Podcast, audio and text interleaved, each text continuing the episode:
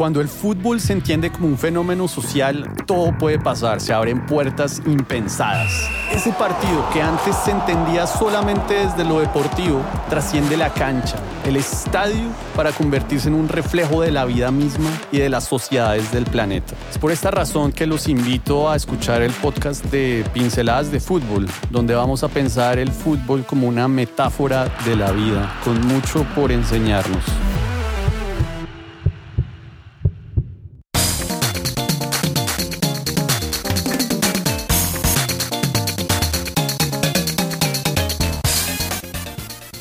Bueno, un saludo a toda la comunidad de Pinceladas de Fútbol. Yo soy el Amin PDF, fundador de, Pinceladas de Fútbol. Este colectivo que nació en 2012 y que ya llevamos pues todo este tiempo reflexionando sobre el fútbol como, como un fenómeno social. Un poco ampliando nuestra línea editorial, pues estamos ya llegando a Spotify con este formato de podcast. Y para este primer invitado, pues realmente me, me complace tener aquí a, a, un amigo, pero más que un amigo, realmente a un, a un escritor que admiro mucho y de quien vamos a explorar un trabajo reciente que, que ha publicado. Yo para presentarlo, pues eh, voy a usar la descripción que él pone en su libro, que me parece como una manera de, de poder como, como abarcar la conversación y empezar a adentrarnos un poquito al libro. Y pues con nosotros está Edwin Gamboa. Eh, con tu permiso, Edwin, pues voy a leer, como te decía, la, la descripción del libro. Pero realidad, creo que ahí ya hay como un, toque de, de, esa originalidad que, que, que rebosa el libro.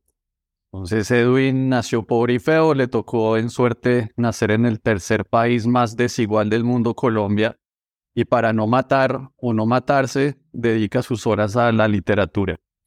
Estudió filología clásica en la Universidad Nacional de Colombia y adelanta estudios de posgrado, aunque parece que no se va a graduar, en el Instituto Caro y Cuervo, donde también enseña. Vive en Suacha, sigue siendo pobre y feo, pero aprendió, gracias a Borges, que el barrio entre más aporreado tiene la obligación de hacerse más guapo, por lo que además de pobre y feo, también es guapísimo. Bienvenido, maestro Edwin.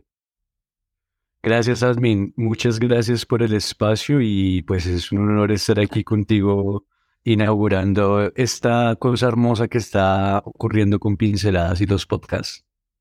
No, gracias a ti. Yo creo que esa descripción que tú, eh, que leímos al inicio de este libro hermoso que publicaste, que se llama Mané y otros relatos, un libro que, que publicaste con, con un personaje del cual pues más adelante quería que también nos contaras, pero antes un poco de, intercambiar un poco de ideas, quería compartirle a nuestros, a nuestro, a nuestra radio escucha unas impresiones de este libro y es que este libro realmente me pareció mágico por el amplio espectro que, que tiene. Es futbolero, porque futbolero lo es, rebosa de, de ese ADN, este deporte que nos apasiona, pero también un poco como como lo hacemos en pinceladas, tiene historia, tiene sociedad, tiene cultura, tiene, tiene amor, tiene, tiene un espectro bastante amplio en donde termina siendo un mosaico bastante original y creo que me parece un libro además con una propuesta editorial y, y, ilustrada que también me pareció realmente mágico. Yo creo que fue lo mejorcito, de lo mejor que me pude haber leído el año pasado. Y pues tú sabes, Edwin, que, que yo jodo mucho con leerme todos los años, pues todo lo que más puedo de fútbol me pareció un producto muy, pues muy, muy valioso y que quería rescatar en este, en este primer podcast. Entonces, pues nada, te quería preguntar de dónde, cómo surgió este libro, cómo surgió esta, esta idea en tu vida, además, porque tú eres, eh, como lo decíamos en tu descripción, pues tú primero que nada eres como académico. ¿Cómo llegó este libro a tu vida? Eh, académico, pero con tendencias a ser asintomático. Cada vez menos metido en el mundo de la academia, ¿sabes? Eh, y, me, gustaría compartir contigo y con, la audiencia del, del podcast eh, que el, el, producto del libro y los relatos terminan construidos en buena medida por una inspiración de la, propia tribuna y de la propia escritura de pinceladas. cuando yo empecé a seguir lo que tú y tus compañeros estaban empujando en ese momento durísimo en, en, Facebook, me pareció muy revelador que hubiese una propuesta en español colombiana que tratara de articular el fútbol con todos los demás aspectos de la cultura, que fue lo que me pareció encontrar en esos relatos eh, de pinceladas que luego terminaron en, el, primer libro que, publicaste tú. Y, y ese, ese, esa senda que, que mostraste junto con tus compañeros, pues junto después con la invitación que en algún momento hiciste, me hiciste y me extendiste con toda la generosidad para, para participar con mis textos en, en la tribuna, creo que fue lo que me dio como el, el impulso para escribir y compartir los textos. Una última cosa antes ya de devolverte la palabra, en ese ejercicio para mí fue absolutamente vital encontrar la recepción de la barra de pinceladas, ¿sí? Porque mucha gente se toma el tiempo de leer y de elaborar un comentario. Y ese tipo de recepción a mí me pareció maravillosa y por eso me seguí, me, animé a seguir escribiendo. No, es que ahora ya todo va cogiendo forma y yo creo que pues ya muchos de, de la gente que nos escucha ya inclusive podría estar ubicando a algunos de tus escritos, porque sí, fueron muchos de ellos publicados en, en pinceladas y efectivamente la, la retroalimentación de la, de la comunidad fue, fue excelente. Entonces, creo que ahí sí hubo una retroalimentación muy chévere porque originalmente, de hecho, Tú fuiste profesor mío en algún momento de, de mi vida también, como de, de ¿cómo llamarlo? De, de España. De eso me declaro inimputable. De eso me declaro inimputable. Pero, pero entonces sí nos ha unido como un, un, lazo retroalimentado de como que mutuamente nos hemos tenido como que, que influenciar el uno al otro. Y pues para mí abrir en, tu en, en su momento la tirona de pinceladas, pues obviamente fue fue un gran placer y sobre todo ver cómo esa corazonada terminó como, como manifestándose y consolidándose en un libro y sobre todo un libro de esta calidad, pues sí me pareció como, como algo muy brutal, como, como estos fenómenos ya de redes sociales del siglo XXI, ese tipo de colaboraciones tan, tan bacanas. Pero entonces, mira, acuérdate, pero, pero acuérdate que cuando yo fui por mi ejemplar de pinceladas, eh, quedó en el aire el, compromiso de hacer algo. Y el hecho de que, de, que, de que haya habido alguna constancia para poder subir los textos y, y toda esta cosa, y que eso se haya concretado en un libro, pues me parece precioso, man. Y, mm, me parece que está muy bien también pensarse la relación así como tú la planteas, como algo simbiótico, de, lo cual nos vamos alimentando mutuamente. Y creo que eso también invita a pensar en otro tipo de, relacionamiento con los otros. ¿sí? Quizás si yo hubiese mantenido una, una postura vertical y clásica de profesor, eh, estos espacios no se habrían dado. ¿sí? Entonces, el hecho de que el libro sea producto de la influencia de tu escritura, que sea producto de la influencia de las lecturas de la tribuna de pinceladas, que estando o no de acuerdo con los textos o les gusten o no, eh, los debatían vivamente. Eh, ese tipo de cosas creo que pues lo, lo valen todo, lo valen todo. No, sí, es que, o sea, yo creo que ese es para un escritor tener una retroalimentación es clave. Yo creo que es algo, es algo realmente clave en donde casi que el ego se tiene que desvanecer o pasar a un... Toca matar el ego en esos ejercicios de, de escribir en, en redes sociales y, y creo que ese ejercicio como era muy bacano para mí porque no eran mis textos, eran los tuyos. Pero yo como un, un tercero podía como evaluar el ejercicio Y, y me sumaba como a ese ejercicio de retroalimentación. Y no, eran serio experimentos muy bacanos, que creo que, como te decía, terminaron aquí cristalizados. De hecho, en, en una primera pregunta que, que te quería hacer, porque estoy aquí revisando el libro a medida que hablamos, este libro entiendo que con este libro participaste en un encuentro internacional de poetas de Zamora, supongo que en Michoacán, México. Sí. Y cuéntame eso, ¿cómo así? que ¿Cómo ese fue ese, ese, ese escenario? ¿Cómo surgió esa, esa oportunidad y cómo te fue con, con el libro? Pues píllate que, píllate y pillen los, los amables escuchas de este podcast que inmediatamente terminamos el libro. Mm, tuve, digo terminamos porque como tú decías ahorita, eh, lo, lo, elaboramos junto con Cusanillo, ya hablaremos de, él en, un rato. Tuvimos la tuvimos la, cuando terminamos el libro, tuve la posibilidad de ir a presentarlo a México en medio de un encuentro de poesía. Entonces me sentía un tanto infiltrado porque la apuesta de los textos tienden más hacia la narrativa. Y me sentí también infiltrado porque no es usual que en estos encuentros literarios el fútbol se convierta en protagonista de los textos de alguien. Bueno, esto para decir que, mm, que con todos los temores de, de ser un doble simulador, de estar en un encuentro de poesía como narrador y aparte ir a leer cosas relacionadas con fútbol, pues me, me puso muy nervioso. Y era el vigésimo quinto encuentro internacional de poetas de Zamora. Y la circunstancia de los nervios se vio doblemente acrecentada porque el organizador me, me pidió el favor de cerrar el festival. no digas. Sí, mano, y entonces pues tener al frente a, a un público que es formado en poesía y principalmente, pero pues también había gente del pueblo de Zamora, de la, del pueblo, de la ciudad de Zamora. Y cuando el señor Roberto Reséndiz, que es el magnífico director de, ese festival, mm, me pidió el favor de que cerrara, pues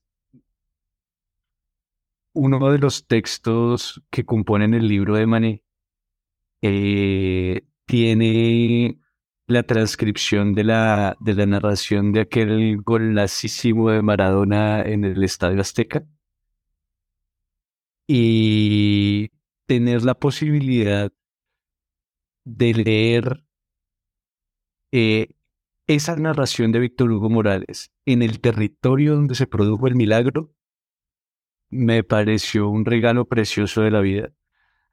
De, de Zamora llegamos entonces como con la intención de, de publicar el libro ahora sí con todos los fierros, que fue lo que posteriormente hicimos, porque a México llevamos una versión económica, man, porque pues todo este proyecto editorial también se hace eh, un, poco, un, poco pues con las uñas, ¿no?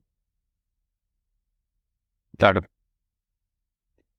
Y por ejemplo, de, de, de revisar también tu libro, pero no, espérate que me parece que quería descubrir un poquito más tu, tu experiencia allá en Zamora. ¿Eras el único como exponente de colombianidad por allá o, o cómo era eso? No, había más. Es, es que ese, ese, encuentro es una chimba, es maravilloso porque porque el, el, hombre Roberto Reséndiz, que es odontólogo y poeta, el man se dio la pela de montar hace 25 años un encuentro internacional por el que han pasado más de mil poetas de 120, 130 países. Una cosa eh, absurda. Y, y, y, hay una cosa muy, muy bonita que, que, que, olvidé mencionar, y es que cuando terminé la lectura, se me acercó un señor como de unos 75 años, me dio un abrazo enorme y me dijo, yo estuve ahí el día del milagro. Entonces, pues imagínese, hermano, no solamente haber estado en la tierra donde ocurrió el milagro contando el milagro, sino que uno de los peligreses se haya acercado y, y me haya dicho que sí fue cierto. No, claro. Y es que para que pronto la, la audiencia de pinceladas, sobre todo los que no te conocen, tú retomas, por ejemplo, la narración de este famoso gol de Maradona de Víctor Hugo Morales, que es un poema en sí mismo. Yo siempre lo he considerado un poema en, en sí mismo, en donde creo que la narración inmortaliza el gol, tanto como el gol inmortaliza la narración y se valen como dos productos equivalentes. Pero tú retomas este poema en uno de tus escritos que se llama Tres refutaciones del tiempo. Háblanos un poco de ese, de ese escrito para que de pronto la gente entienda tú cómo hilvanas como diferentes planos, como, como conceptuales, como para el final, como, como dar con esa con eso que que no tengo, no tengo siempre clara la génesis de, de los textos que escribo, pero esa en particular sí. Eso fue en el encierro de la pandemia. Y, y cuando, le, cuando leías ahorita en la biografía que para no matar o no matarme me dedico a la literatura, em, es un poco así, porque el encierro obligado de la pandemia fue una cosa muy tensionante.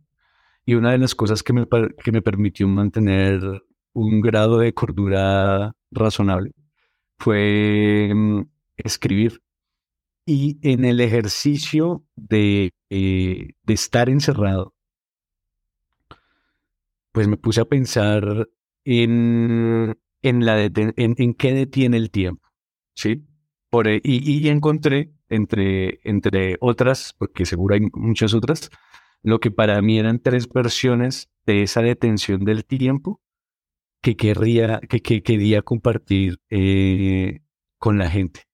Y la primera de ellas es una detención del tiempo geográfica, una, una región de la Europa y en el norte, bueno, tú que sabes de ciencias políticas y todas esas cosas de saber cómo se llama parte por allá de Europa para el norte. eh,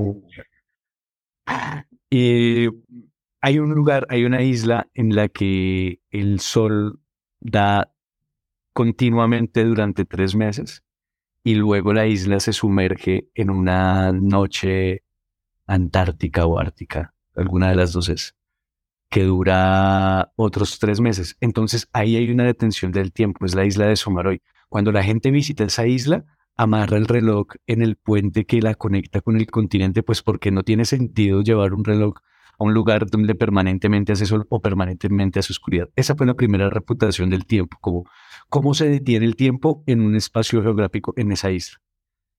La el, segundo detenimiento del tiempo, como tú dices, el, poema de Víctor Hugo Morales elevándose a testigo de la belleza y, y, diciendo en esta lengua nuestra, en esta casa que compartimos contigo, con todas las personas que nos escuchan, eh, que se haya producido ese gol, que se haya producido en la narración de Víctor Hugo Morales, cada vez que yo escucho esa vaina, mano, eso a mí me hace chillar.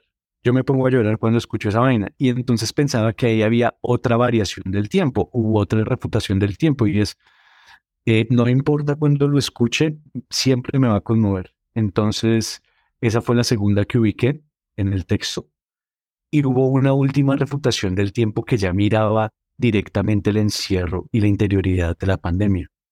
Y era como, como dialogar con el lector y decirle, bueno, píllese, hay una refutación del tiempo geográfica por allá en una isla, hay una refutación del tiempo que es estética, que está en las palabras y en ese gol que sigue ocurriendo en la cabeza de todos nosotros cada vez que escuchamos a Víctor Hugo Morales, porque además no sé si te pasa que es una de las cosas que menciona en el texto, uno ese texto nunca lo puede leer con la, narración de Víctor Hugo Morales, uno nunca la puede leer con su propia voz. Cuando uno piensa en eso, piensa en la voz de Víctor Hugo Morales. Como, como no sé, voy a usar el ejemplo más ramplón, como Jorge Barón y el show de las estrellas. Y la tercera reputación del tiempo, entonces miraba la interioridad y, y, me, y me decía, y para, me decía diciéndole a los lectores, al, al, eventual lector, como bueno, y en esta tercera reputación del tiempo, ya que, ya que perdimos las coordenadas del tiempo, porque todo el horario es lo mismo, ya que perdimos las coordenadas del espacio, porque no podemos salir de casa, pues, ¿qué va a hacer con eso que emerge de cada uno de nosotros, no? Admin, yo creo que ese espacio del encierro de la pandemia fue un, un lugar VIP para que cada uno de nosotros, dentro de sus circunstancias, pudiese ver más de cerca su interioridad, sus luces y sus sombras, ¿no? No, claro, y, y si me lo permites, voy a leer esa última reflexión que tengo el texto acá, si me lo, si me das el permiso. Dale, dale, con todo gusto. Ahora que perdiste las coordenadas del tiempo porque no tienes horario, ahora que se te refundieron las coordenadas del espacio porque no sales de casa, en esta reformulación del tiempo de pandemia que nos toca y nos abruma, sacarás por fin para dejar de decirte mentiras y mejor cantarte algunas verdades. Y si lo haces, tendrás tiempo todavía para encontrar al final tu mirada con la de tus semejantes. Y así concluye este tríptico, diría yo, que se llama Tres refutaciones del tiempo. Que sí. es como una manera para que ya nuestra audiencia cada vez más, sobre todo los que no, no te conocen, pues dimensionen un poco cómo es que hilvanas tu, tu, tu magia y a la hora de escribir. Yo te iba a preguntar, el, el, libro está dedicado para Diana Uribe, Diana Uribe, nuestra Diana Uribe eh, de Colombia. Sí, está dedicado para nuestra Diana Uribe de Colombia. ¿Y por qué? Porque, ¿Cómo te influenció ah, Quizás, quizás hubo un par de cosas eh, importantes que no mencioné cuando, cuando me preguntaste por la, por la génesis del libro como tal, y es el apoyo invaluable de Pinceladas de la Tribuna, a quienes les agradezco en serio profundamente cada lectura, cada comentario que, que han hecho de los textos. Me, me encuentro con ustedes ahí. Bueno, pero lo, lo, otro que quería mencionar es que buena parte de los textos fueron escritos durante la pandemia. Durante el encierro de la pandemia, quiero decir. Y eh, pues, mano, en, en mi encierro, a mi Diana Uribe me acompañó un montón de tiempo, haciendo ejercicio, lavando losa o mirando para el techo. Y, y un día lavando losa, dije, pues, ¿por qué no dedicamos el libro a esta mujer que además no solamente me ha acompañado en la pandemia, sino que me ha acompañado desde chiquito y que siento que tiene un proyecto, una idea de proyecto cultural en la cabeza, hablo de Diana Uribe, con la que resueno y es la de difusión de la cultura. Por eso también esto que tú mencionas, que el libro trata de, mirar otros aspectos sociales, económicos, políticos, como tratar de amarrar el fútbol a, todo un andamiaje de cosas. Em, y en la medida en que resueno con esa idea de la, de la difusión popular de esos grandes hitos de la cultura, es que me animé a dedicarle el libro a esa mujer con todo el cariño del mundo. Y junto con Gusanillo le, eh, le dejamos un ejemplar en su casa. No, no sé si lo habrá recibido, pero, pero se lo dejamos como, como gratitud a ese ejercicio tan lindo que ha hecho con todos, con, con un montón de gente. Creo que ha sido maestra de un montón de gente y dedicarle el libro a ella es reconocérselo un poco al tiempo que le digo, agradezco mucho estas cosas que me has enseñado y en, y en agradecimiento a eso quiero también formar parte de esta conversación. Y sacar un libro hace parte de formar, de, de, de establecer, de, de, sí, como hace parte de entrar a la conversación de la cultura. Y es una cosa linda. No, pues yo, yo te deseo que ojalá pues ya no lo haya recibido. De hecho, ¿cómo, cómo fue esa aventura de, de identificar el lugar donde vivía y demás y dejarlo? ¿Fue fácil o fue como complejo? Yo creo que el, el, el, fantaseo arrancó incluso antes porque con Miguel, con Gusanillo, nos, nos pensamos un montón el tipo de dedicatoria que querríamos hacer para el libro de ella. Y Miguel Vallejo, acá en esta conversación Gusanillo, es el, ilustrador del libro. Mm, y la ilustración en el libro no es accesoria ni, ni queda en algo lateral, sino que es una parte central del libro, ¿sabes? Creo que aquí me desvío un poco, pero, pero me, gustaría compartir con ustedes lo siguiente. La, la apuesta gráfica del libro invita a que, aparte de la lectura literaria que hay en el material verbal, em, el lector pueda establecer una relación de eso con las ilustraciones que acompañan el libro. El libro viene profusamente ilustrado porque invita al lector no solamente a pensar la relación del, a, lo que alude la palabra, sino que concretamente lo invita a pensar esas relaciones a partir de unas imágenes con las que nos sentamos con Gusanillo a, a trabajar como durante cuatro meses, man. Y bueno, no, te devuelvo la palabra porque si no me voy y... No, pero o sea, de hecho no, no te preocupes porque igual, solo con Diana Uribe, pues ojalá la Diana haya recibido tu libro.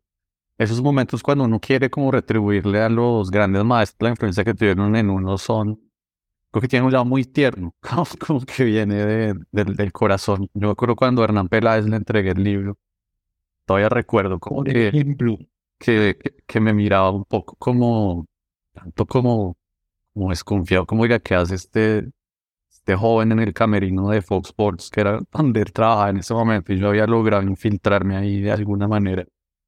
Pero, pero obviamente son momentos muy tiernos como de agradecimiento, entonces espero que, que Diana Uribe lo haya, lo haya recibido. Pero en todo caso, mi siguiente tema sí era igual el gusanillo, porque sí, gusanillo, creo que yo diría que es casi me atrevería casi a plantear que es un libro en donde, en donde casi que hay dos autores, en realidad, porque casi que cada, cada, cada ejercicio literario también plantea un ejercicio ilustrativo que en algunas ocasiones, quizás en algunos escritos sí prima más lo literario, pero incluso hay otros en donde puede llegar a primar un poco más lo ilustrativo y hay otros en donde es más balanceado. Pero en todo caso, sí lo que me, lo que me fascinó del ejercicio es que el trabajo de Gusanillo creo que va más allá de la mera como interpretación eh, inmediata del, del texto. O sea, si tú, por ejemplo, Edwin Gamboa escribe una frase como un atardecer sombrío y triste, de pronto Gusanillo la creatividad le da como para sacarse de ahí algo como impredecible. Y lo que resaltó el trabajo de él es esa dimensión de, de impredecible, como de lograr unos dibujos que realmente van más allá de solo como dibujar textualmente lo que está escrito, sino que lo hacen trascender. Le dan como una idea de, de trascendencia bien bacana. A partir de eso que dices, tú me haces pensar, por ejemplo, en cómo Gusanillo ilustró esa narración de Víctor Hugo Morales. Es que para allá iba. Esa, ese iba a ser el comentario, por ejemplo memoria de la curiosidad, yo no sé si tú vas a hablar por él, pero memoria de la curiosidad que me explicas como una secuencia, esa secuencia que pues, los lectores no pueden ver, pero eso yo, ahí parece que llega la muerte, que lo persigue, que se abraza, que, por hecho, es como una metáfora de, la narración de Maradona, pero no sé si tú nos puedas hablar más al respecto. Incluso aquí, claro que te, te, puedo compartir un par de cosas al respecto, pero en un paréntesis te, te digo que y luego lo podemos hacer, podemos coger uno de los cuentos ilustrados, bueno, no sé si son cuentos, uno de los relatos ilustrados, y, y, lo compartimos ilustrado con la comunidad para que pillen cómo, cómo de qué es lo que estamos hablando. Claro. pues, mano, el, el trabajo con, con Gusanillo ha sido una absoluta fortuna, ¿sí? Eh, es un, en primer lugar, es un ser humano extraordinariamente hermoso. Y en segundo lugar, es un artista de un oficio muy juicioso, man. Entonces, una de las cosas que me pareció fascinante de camellar con el man es que, por ejemplo, cuando nos sentamos y cogimos el poema de Víctor Hugo Morales, a él, al hombre, en ningún momento se le pasó por la cabeza como coger los fotogramas del, gol y pasarlos a ilustración, sino que cogió el relato de Víctor Hugo Morales y con eso hizo otra cosa, hizo otra cosa. Entonces, eh, claro, con Miguel nos sentábamos, leíamos los textos, comentábamos las, las referencias que iban apareciendo en los textos y el hombre se iba con su disciplina monástica a leer, a pillar y luego venía con la propuesta de ilustración que es maravillosa, mano. Este es mm, Mané y otros relatos, es mi segundo libro y es como el octavo, noveno, décimo de, de, Gusanillo, mano. Es un hombre de un oficio y de una finura en, en, el tratamiento de su arte que, que solo me hace sentir muy feliz de, y muy orgulloso de trabajar con él. Además, porque al trabajar con él en, en el libro de Mané y otros relatos, de ahí, de ahí salió otro conspire. Y es, pues, mano, si lo nuestro es la autopublicación, pues montemos una editorial. Y, y de, de ahí sale parte Libros Carajo, que es una editorial suachuna que intenta enunciar desde acá. Por ahora la estamos jalonando Gusanillo y yo, y por ahora ya tenemos dos, dos producciones. Una, pues, Mana y otros relatos, y otra, una novela gráfica de Gusanillo que se llama El Taller, que es una cosa bárbara. Un tratado sobre la pérdida y el duelo en una novela gráfica. Iba a decir una gonorrea, pero no sé si se No, sí, no, no hay lío. Pero creo que ahí llegando al, final de esta primera parte, ahí ya sientas algunas semillas que vamos a retomar en la segunda parte. Entonces ya, ya casi volvemos, ya pronto volvemos. Ahí la tiene Marabona, lo marcan dos, pisa la pelota Marabona, arranca por la derecha el genio del fútbol mundial. Y es el tercero a tocar para Borruchaga siempre Marabona, genio, genio, genio, ta, ta, ta, ta, ta, ta, ta.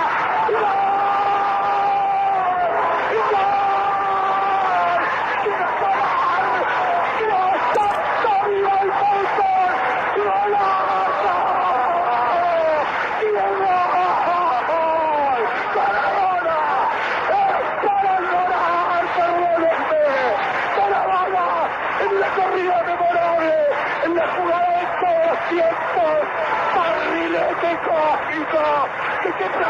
viniste? Para dejar el cabinetante inglés, para que el país se opulle apretado, gritando por Argentina. Argentina 2, Inglaterra 0. Diego, Diego, Diego Armando Maradona. Gracias Dios por el fútbol, por Maradona, por esas lágrimas, por este Argentina 2, Inglaterra 0. Vale, estamos de vuelta. Entonces, eh, retomemos. Cuéntanos cómo conociste a, Gusanillo, cómo fue esa, ese primer encuentro con el cómplice de tu libro.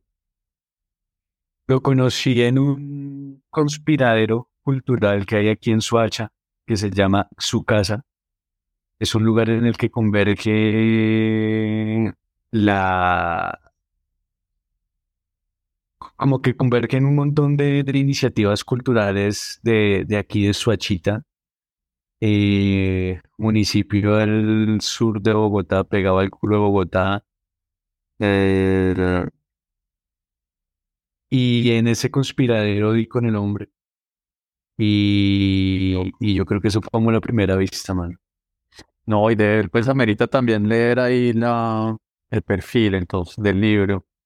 Historietista del municipio de Suacha, ha producido historietas como Emoc.0, Pollito Karateca y Sueños Pictóricos. Ha publicado en medios como El Espectador, Revista Arcadia, entre otros. Fue parte del Salón Nacional de Artistas número 45 en 2019. En 2018 recibió el primer acceso del segundo premio novela gráfica Ciudades Iberoamericanas por la obra Basuras. En 2020 participa dibujando una de las historias del recetario de Sabores Lejanos en 2021 publica Basuras con Cohete Comics. Pues nada, el tipo ya está, ya está enrumbado.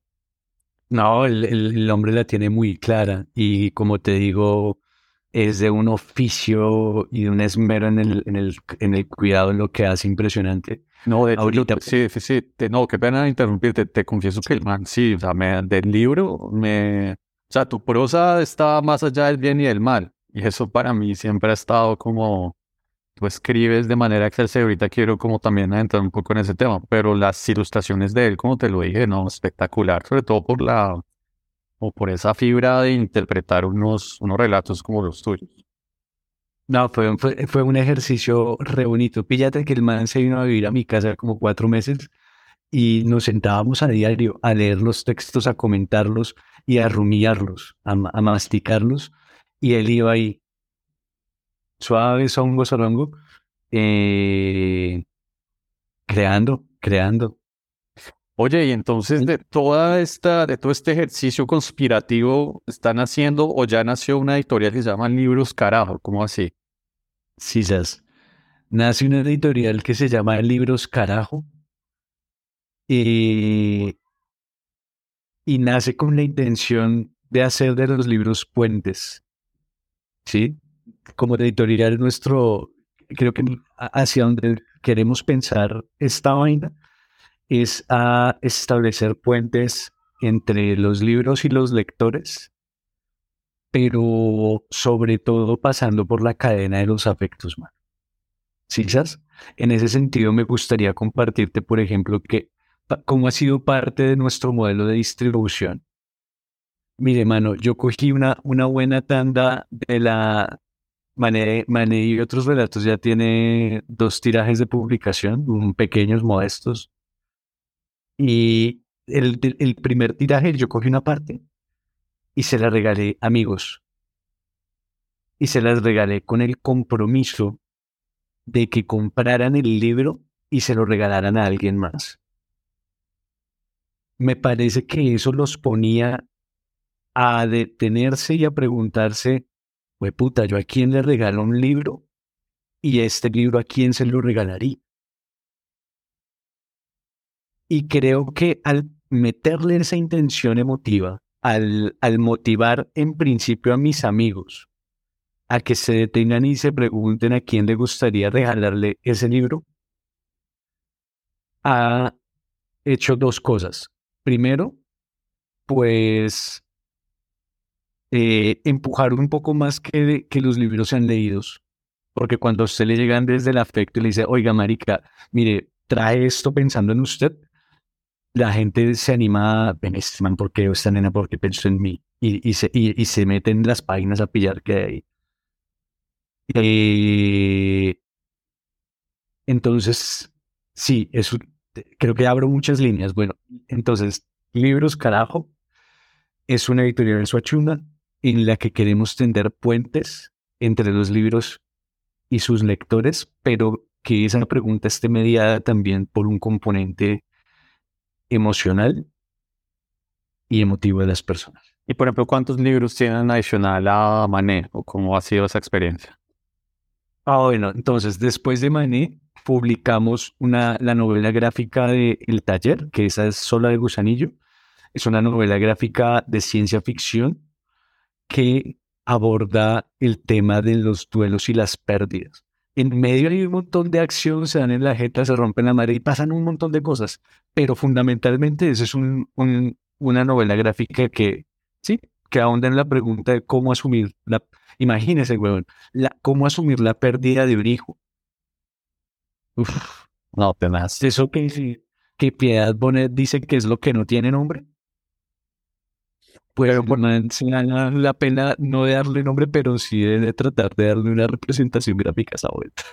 Pues espérate, yo para, para replicarte un poco ese tema de, de, de, o sea, la, la cadena de afecto con la que promueves como los libros y demás. O sea, yo te confieso que incluso en algún momento yo te lo puedo haber dicho, yo no, en mi lista como de sueños o hacer cosas con pinceladas, yo también me imaginaba pinceladas como una editorial de libros, porque la verdad se ha dicho, pues es un, es un mundo en donde, o sea, hacer vender cultura como de, calidad y demás en estas circunstancias hoy en día es como jodido, pero creo que es una lucha que, que amerita dar como la, la pelea y, y sobre todo con temas así como, como fútbol y demás.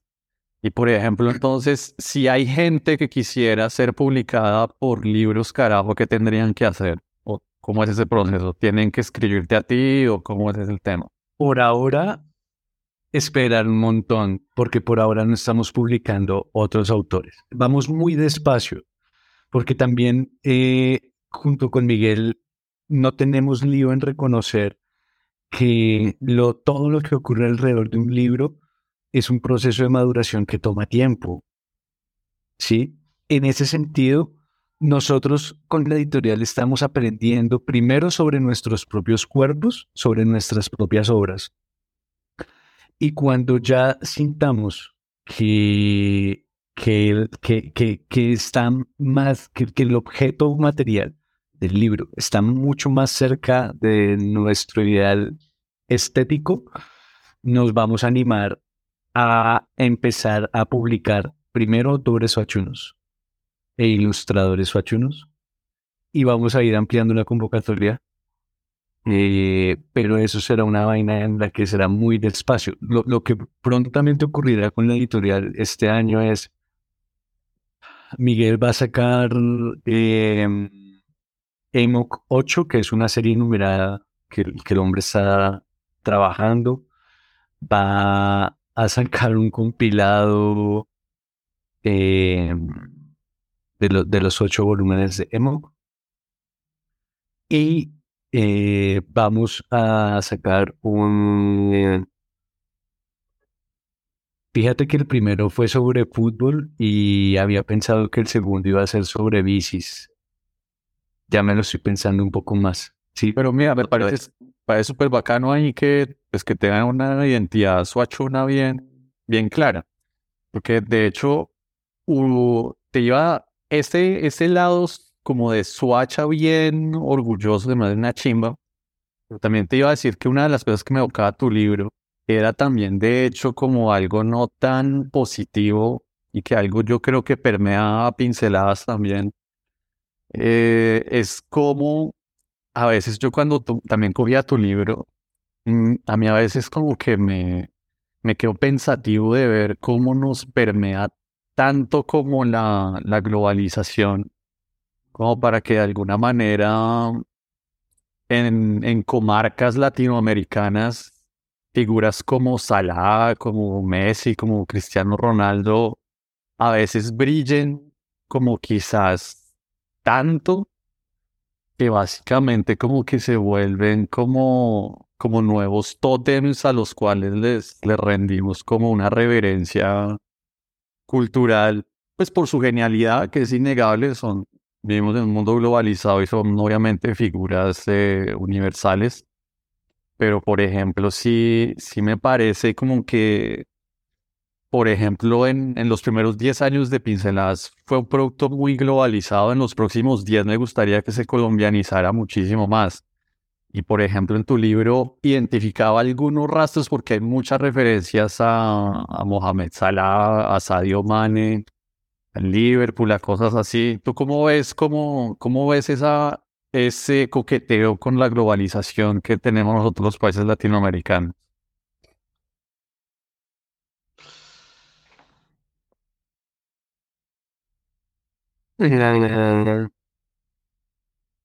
Pues honestamente, mano, creo que, que habría que echarle una, una mirada a lo que propone el los, feminismos alrededor de esa pregunta, ¿sabes? ¿Y qué plantean los, los, los feministas con respecto a esa pregunta? No, no tengo ni, no tengo ni idea. Tampoco tengo idea. A ver, te puedo tratar de organizar eh, lo que quiero decir.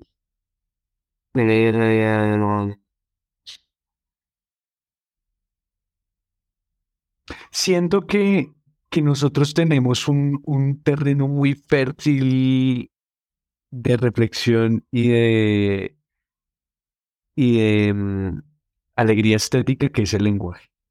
¿sí? Y siento que la experiencia con el lenguaje y, su cercanía nos,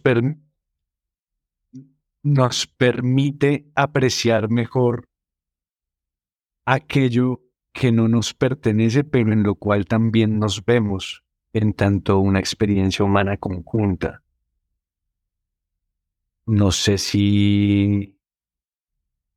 No, no sé si sea claro. No, para mí fue claro. O sea, yo creo que ahí das en el clavo, de hecho. O sea, creo que hay muchas cosas en este mundo globalizado que claramente no nos pertenecen pero que evocan como unas, o sea, que, que ponen como si tratara de piezas teatrales eh, a enfrentarse fuerzas eh, del bien contra el mal o, o, estereotipos que sencillamente reverberan en nuestra naturaleza humana, pero claramente no nos pertenecen y son como otra cultura, pero nos reconocemos.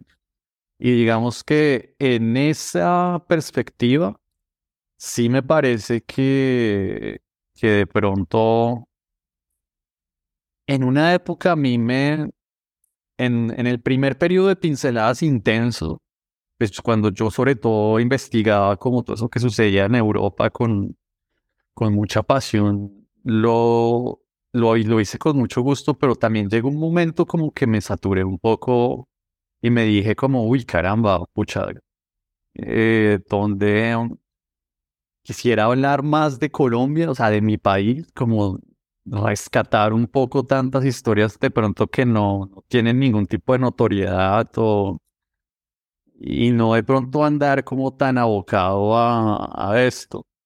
Pero es solo como una, una reflexión, porque obviamente, claramente estos personajes, Cristiano Ronaldo, Messi, Salah, pues en un mundo globalizado ya creo que son como, como los nuevos referentes de, de toda una humanidad. Pero sí, sí siento como, como que hay como una, al menos sí tengo al menos una intención, no sé cómo hacerlo de hecho porque es muy jodido, porque precisamente es como si todo ya hubiera un vortex que se abrió como hacia esa globalización, pero sí me fascinaría como poder rescatar más como cosas de nuestro fútbol colombiano, así todo el mundo diga que es bien malito, que es bien bien, bien como hartongo. Pero creo que en ese fútbol colombiano con jugadores del Putumayo, de Arauca, de, de Bichada, de Amazonas, marica, y deben haber como estas muy bacanas. Y, y sencillamente, pues, claramente es un mercado que no debe vender mucho. Pero también creo que más allá de que venda o no venda, es más como una cuestión como de, de pronto ahora sí, como tú decías, reflejarnos en procesos que sí nos pertenezcan más a nosotros, porque digamos que fútbol a sol y sombra y demás, pues sí, es muy chévere y, hay como grandes referentes en la literatura futbolera, pero suelen ser foráneos y, y sí tengo como, como esa curiosidad de impulsar más procesos colombianos. Cosa que he hecho en tu proyecto, sí noto más como es de, de esa reivindicación muy clara de Swatcha ahí sí identifico algo que se me hace muy bacano, como un orgullo de, somos de Suacha, tenemos una editorial de Suacha, se llama el put. Yo no me acuerdo cuáles fueron los, los términos despectivos con que el exalcalde Peñalosa se refirió a Suacha, como la letrina de Bogotá, una vuelta así. obviamente no usaría la palabra letrina. Eh, y, y, hay una, y el, y el imaginario popular, sí, el, el, imaginario colectivo que hay alrededor de Suacha es que es un lugar que queda lejos de todo, que es feo y que es peligroso. ¿Sí sabes? Y tiene eso, sí, claro que sí, pero también tiene un montón de cosas más. Y dentro de esas cosas más, a mí, a mí me parece una chimba parce eh, apoyarle a un, apostarle a un proyecto editorial. Mira que Carolina Sanín dijo hace un tiempo en, en, en su Twitter, en el cual a veces se vota como aforismos y unas concreciones de pensamiento muy ásperas. Eh, la nena decía, pues la nena ahorita, la literatura más escueta, la más lacónica también es opulencia. Toda la, la, literatura es lujo y adora el lujo. Y al montar una editorial, Suachuna, eh, queremos manifestar que, que también podemos mirar el lujo. ¿Sí? Brutal. Y que lo miramos y que lo trabajamos y que también podemos posibilitar que otros huachunos se conecten con el lujo. Brutal, brutal. ¿Y sabes yo qué te invitaría a hacer en futuros libros? O sea, en el fútbol es un fenómeno absolutamente, pucha, yo no sé si el más universal de los universales en esa capacidad de unir a esta civilización tan, tan díscola, pero de, de todas esas revistas que a mí me gusta leer todos los meses de, de Europa, eh, los, las propuestas que más me llaman la atención, porque esos europeos sí nos llevan un poco más de ventaja en ese, en ese lado, son como revistas que se ponen a hablar de procesos de, de fútbol y sociedad en, en países como España o Europa del Este o Francia o Bélgica, pero a veces se meten en los equivalentes un poco de lo que sería Suacha en Bruselas o París y, son reportajes absolutamente fascinantes, son fascinantes porque se meten allá con las banlieues de, de Francia, en donde hay tanta problemática social, pero también de ahí salen pues muchos jugadores de fútbol y, demás. Entonces, si en un futuro libro, pues madre, se me haría, se me haría una chimba que, por ejemplo, pudieras investigar la escena futbolera de Suacha o de Bogotá, un poco esa escena que va más allá de Millonarios y de Santa Fe, pero que, la, que, la, que la investigaras como con gusanillo a tu lado y que de pronto en, en vez de, de hablarnos de, pues ya hicimos, ya hiciste el ejercicio, porque ya nos hablaste de sala de, de mané y lo hiciste con una, o sea, 10 sobre 10, pero si a futuro de pronto incluso nos hablas de futbolistas anónimos de Suacha o de Bogotá, de Teusaquillo, de Ciudad Bolívar o y que con los dibujos de gusanillo se complemente el ejercicio, eso sería brutalísimo. Y no sé si mercado tenga, pero creo, yo tengo una corazonada, es que precisamente productos así no los hay. Pero de haberlos, creo que podría generar como cosas interesantes.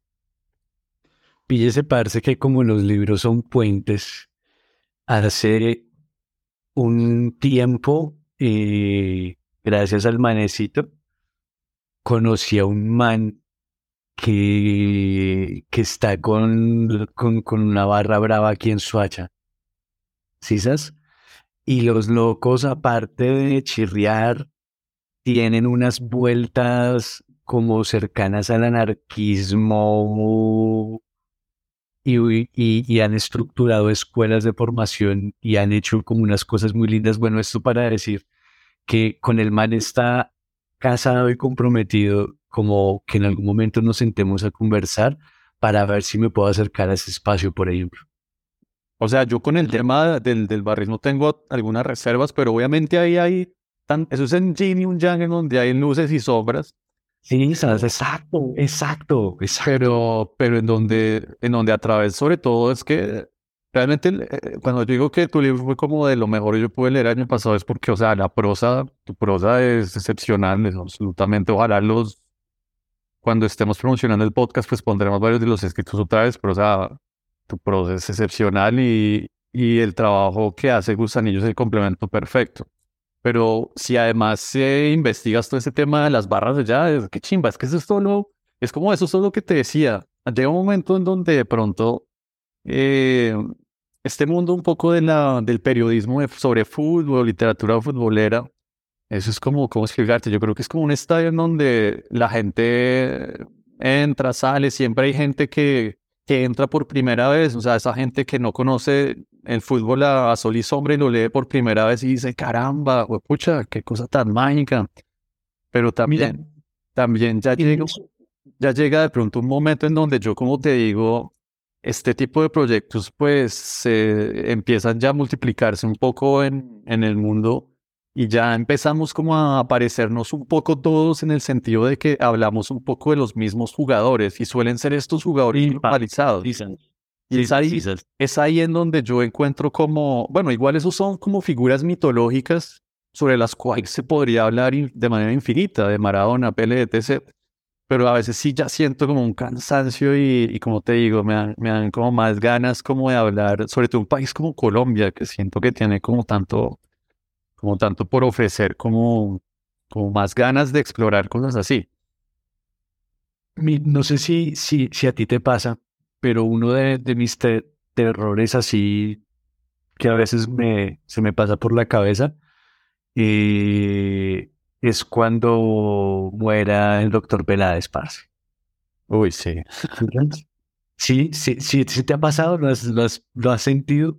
No, yo te, te, confieso que hay, incluso siendo un pensamiento muy mórbido, pero yo a veces sí casi que, que en mi mente voy como articulando ese mensaje fúnebre que, que daría, porque, porque sí, o sea, me daría mucha tristeza que se fuera.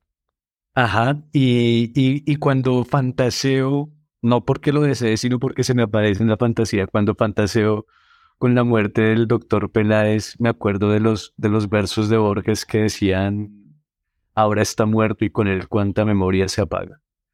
Y, y lo menciono porque, digamos, en la eventual muerte del doctor Peláez, nos queda el registro de todas las... Eh, cuando, cuando Borges dice, ahora está muerto y con él cuánta memoria eh, se acaba, pues marica, en personajes como él o como Weimar Muñoz, no sé, hay un, un saber acumulado de la historia del fútbol colombiano que en otra parte no lo vamos a encontrar. Y por ejemplo, en eso que tú dices de, mirar más para acá para redescubrir esas historias, mano, uno creo que podría darse la pena de, sentarse a escuchar las entrevistas que hizo el doctor Peláez y ahí encuentra el material para escribir otro libro. Es que yo, yo a Peláez, obviamente lo admiro desde chiquito. Y la vocación de radial, claramente radial, a pesar de ser un periodista que también escribe a veces en periódicos, pero yo creo que él le debe un gran libro a Colombia. bueno, sí. o, sea, él, no le, uno en la vida uno no le debe nada a nadie. No lo digo ahí jodiendo. Pero, pero, pero lo decía que, que sí, o sea, si el doctor Peláez, no sé, si se consiguiera un gusanillo en una versión un poco más literaria, sí creo que Peláez le sería genial que hubiera escrito, porque creo que no, nunca lo va a hacer. Y los libros que ha escrito Peláez, de hecho, no me gustan. Él no, no es más, no es tanto un hombre de letras, es, mal, es más un hombre de, de ese carisma infinito cuando, cuando habla desde su memoria. Ajá, pero hazme, píllese que los grandes maestros eh, no vienen de la, los, los grandes, grandes maestros no vienen de la escritura, sino de la oralidad. Claro, sí, eso sí, eso desde nuestros genes. Pitágoras, Jesús de Nazaret tampoco escribe. Pero sí, pero pues sí, todo eso para decirte que... Ah, pero perdón, esto para decir, esto para decir que listo, el man no se dio la pena de escribirlo, pero eh, queda, el, queda ahí el archivo, weón, de los audios y de las entrevistas, y, y ahí es donde te digo, uno se puede sentar a escuchar y ahí el man le va a ofrecer el indicio o la historia para que usted la cuente. Sí, sí, no, es cierto. Yo en una época, te confieso, sobre todo cuando estaba con Iván Mejía en el pulso del fútbol original, yo sí grababa todos los fotos que tenía, los tenía en un disco duro, disco duro que se me toteó, pero, pero, pero claramente, o sea, en él hay un maestro de oralitura totalmente brutal.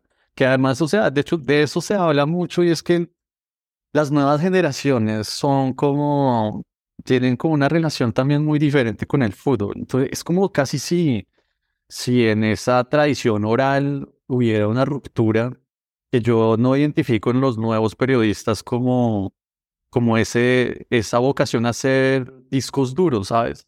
Y creo que en eso tiene que ver mucho pues parte de la globalización también, porque la globalización hace que ya, como te digo, que, que los grandes las grandes mitologías se terminan siendo pues Messi, Cristiano, todas estas vainas del fútbol europeo y ahí pues ya no va a haber nunca un doctor Peláez que esté atento, que se meta a los camerinos de un Patriotas Boyacá a hablar con los jugadores y los técnicos, porque esa vaina ya no existe, esa vaina ya no existe. Y si te fijas el, la manera en que la mayoría de colombianos, incluido yo, no voy a, no voy a mentir, que es como se refieren a la liga profesional, suele ser con, con tanto desprecio, como esa vaina no es tan buena. Entonces ahí sí hay una problemática pues jodida. Pero sí siento que el, el futuro quizás no en términos de ventas o de likes o de esas vainas, pero el futuro intelectual de pinceladas yo sí lo ubico más ahí y no sé cómo voy a llegar ahí, pero de alguna manera sí quiero como meterme en eso de como de descubrir un poco lo, lo nuestro y ponerlo en valor. Hay una, cuando su merced dice eso, se me viene una imagen en la cabeza y fue del, del, paro que hubo acá en toda Colombia. Y, y fue un día eh, después de mucha represión en el que la gente eh, reunida, cascada y, y mojada, armaron con un par de piedras ahí la cancha, parce, y se armó un partido en la autopista sur bloqueada. Esto para decir que, mm, que lo periférico tiene su encanto. Total. Mire, yo después de, de este podcast, el segundo invitado que tengo ahí en línea es un personaje que se llama Alejandro Drosnes y escribió un libro cuyo nombre se me olvida en este momento, pero el concepto fue brutal, Edwin. O sea, yo quedé tan enamorado de ese libro que dije, no, para este man, este man tengo que invitarlo. Y resulta que este man es un poco como tú o yo, o como, sí, como tú o yo. Somos gente que estamos como con curiosidad, que tenemos el hobby de escribir. No somos propiamente famosos ni nada vainas, pero tenemos como unas corazonadas que nos llevaron a intentar canalizarlas en un libro. Y este libro que este man escribió, Edwin, o sea, lo tienes que leer, te lo voy a ver cómo te, te lo hago llegar porque yo ya, yo ya me lo leí. Pues el concepto, el concepto es muy sencillo. Él, él decidió hacer como un paralelo entre la Copa Libertadores y el, el proceso de independencia de, de, América Latina. Entonces él, él básicamente como que se fue a, a varios lugares en donde hubo momentos claves de la independencia de América Latina como Guayaquil, Buenos Aires, eh, La Paz, eh, Caracas, y en cada ciudad que iba se iba a ver un partido de fútbol. Y mezclaba como ese ejercicio eh, de ver un partido de fútbol en la ciudad, le metía historia y una manera de escribir realmente genial, que no, o sea, ese libro es absolutamente genial. Y lo que identifiqué en ese libro es precisamente eso, que no me hablaba de Messi, de Müller, de James, de, sino que me hablaba por allá de unos jugadores perdidos del Deportivo Caracas, en donde, en donde me, me, hablaba del señor que vendía perros calientes ahí a la salida del metro de Buenos Aires o, y una serie de cosas que me parecieron genial y que creo que me, me llevan a confirmar que, que hay como que nosotros los latinoamericanos hay como esa pista de una, un cruce de caminos, de que podemos sumarnos a la, a la masa mundial de, y sintonizarnos con la gente como que habla un poco de la Premier League y todas esas vainas, o, podemos de pronto explorar otros temas más de nosotros. Entonces, no sé. Sí, sabes. Fíjese que, mm, que ahorita que en diciembre estuve en Cali, iba andando por ahí y de la nada un hijo de puta mural del tren Valencia, perro, maravilloso.